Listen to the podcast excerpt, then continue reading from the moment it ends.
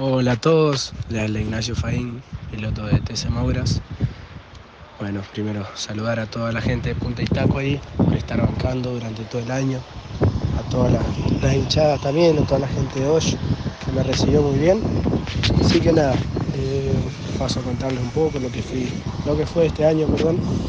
Tuvimos que quedarnos con el título, verdad un año increíble, soñado, no, pensábamos que íbamos a terminar así.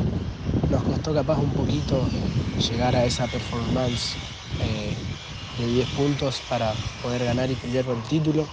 Pero bueno, eh, luego en la fecha de posadas hicimos un clic, eh, tanto todo el equipo como yo, y bueno, salimos adelante y de ahí todo cambió, ¿no? Pudimos revertir la situación, ganar cuatro de las últimas cinco carreras que es una locura la verdad, así que bueno, fuimos quedarnos con el título, ser los, más ganadores del año y de, toda la historia, así que es una locura la verdad.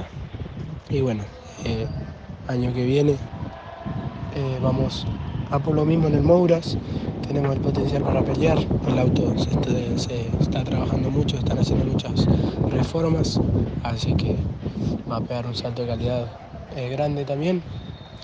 Vamos a ir con toda Concepción a tratar de pegar de entrada.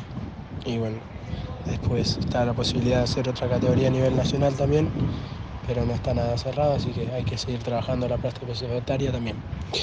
Eh, agradezco a todos los sponsors que hacen posible esto, todo el, año que viene también, me bancan a muerte, toda la gente de mi pueblo, toda mi hinchada, mi familia, mis amigos que me aguantan siempre.